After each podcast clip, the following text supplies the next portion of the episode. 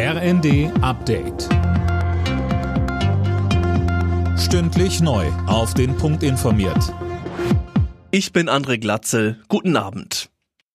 Der Fall hat bundesweit für Aufsehen gesorgt. Vor gut einem Jahr war ein Reichsbürgernetzwerk bei einer Razzia aufgeflogen.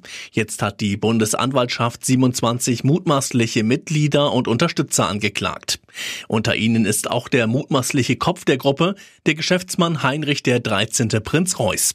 Ines Peterson von der Bundesanwaltschaft sagte in der ARD, Die Mitglieder planten in Deutschland einen gewaltsamen Systemumsturz herbeizuführen. Dazu legte sich die Vereinigung ein massives Arsenal an Waffen und anderen militärischen Gegenständen zu. Darunter waren etwa 380 Schusswaffen sowie rund 350 Hieb- und Stichwaffen.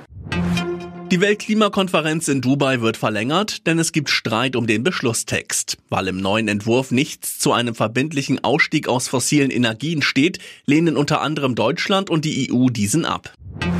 Ob aus Kunststoff, Papier oder Glas, in Deutschland wird mehr Verpackungsmüll produziert als in allen anderen EU-Ländern. Das zeigen Zahlen des Statistischen Bundesamtes. Mehr von Tom Husse. Demnach fielen im Jahr 2021 hierzulande rund 20 Millionen Tonnen Abfall an. Damit liegen wir EU-weit auf Platz 1, gefolgt von Italien und Frankreich. Im Schnitt verbraucht jeder Deutsche über 230 Kilo Verpackungsmüll pro Jahr. Die Experten weisen darauf hin, dass die Pro-Kopf-Menge in Deutschland seit 2005 deutlich angestiegen ist, und zwar um 26 Prozent, mehr als in der gesamten EU. Mit dem Nachtzug von Berlin nach Paris nach neun Jahren Pause ist das wieder möglich. Am Vormittag ist der erste Zug in Frankreich angekommen, etwa 14 Stunden war er unterwegs. Die Verbindung wird jetzt dreimal pro Woche angeboten.